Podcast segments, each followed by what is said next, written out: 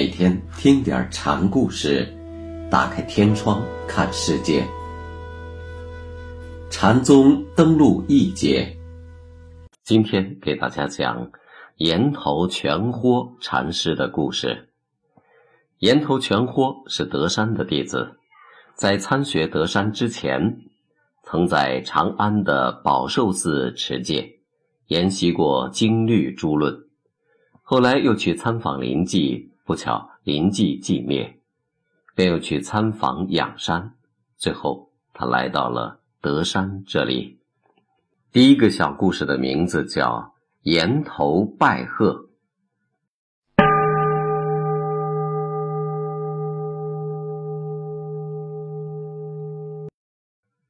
到德山这里时，全豁一上法堂就抄起了坐具，盯着德山。德山问：“干什么？”岩头听罢，大喝一声。德山说：“你贺老僧，老僧有什么过错？到现在已两重公案了。”岩头说完，转身便走。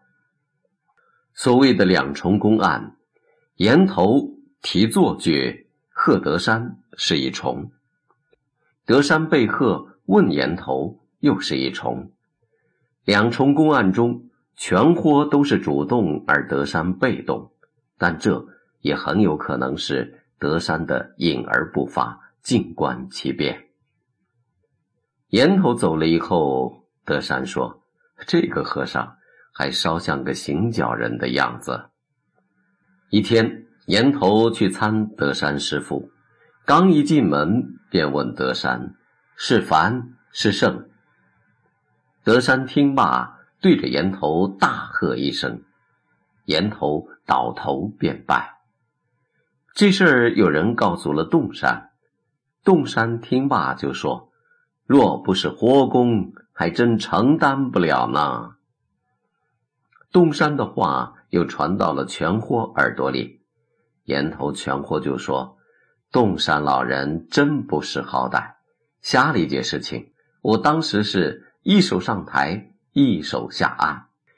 岩头说是凡事胜，意思是或这个或那个，但无论哪个都是肯定是有。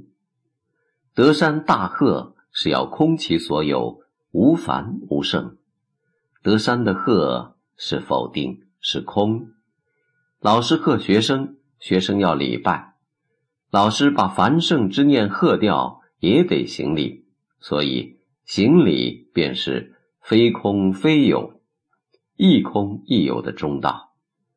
说洞山的评论是不识好坏，指他把岩头说成是承担，实际上岩头拜贺是行的既抬又纳的中道。智与失齐，减失半德，智过于失，方堪传授。这是禅门中的好传统。后来有僧人说岩头似得山又不肯得山，岩头称是，也正是遵循的这一传统。禅门中有学生为明示自己的心得打老师的，而岩头却在某些公案中启发过老师。雪峰一存在德山门下做饭头，有一天饭迟了。德山却暗点儿拿着自己的饭钵子下堂来吃饭。雪峰正在晒饭巾，见德山师傅来了，便说：“钟未明，鼓未响，拖着钵子准备向什么处去呀？”德山一听，便回了方丈。岩头知道了这事儿后，便说：“大小德山都不懂幕后一句。”德山一听，便叫人把岩头换了来问：“你不佩服老僧哪个？”岩头便把幕后一句的意思暗示给了德山。德山当时便不再说什么了。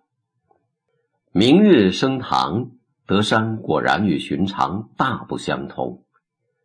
岩头来到了僧堂前，抚掌大笑说。当堂老汉会了末后一句令人可喜。以后天下人谁也拿他没办法了。虽然如此，也只能再活三年。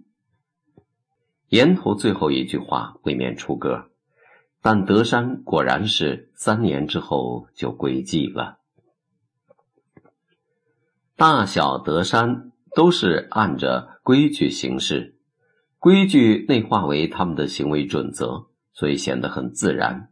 但是虽与规矩融为一体，但毕竟还没有达到随心所欲、不逾规矩的程度，也就是还未透出最后一关，未做到任运而行、无拘无束。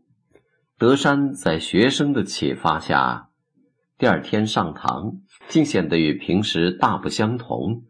这里面就有修正功夫次第间质的飞跃。死对于透过王冠的人来说，是最后的超越，彻底的不生不灭。所以言头的话，以世俗观点来看，未免出格，但却道出了一种更高的境界。因为死并非对任何人都是。圆满之境。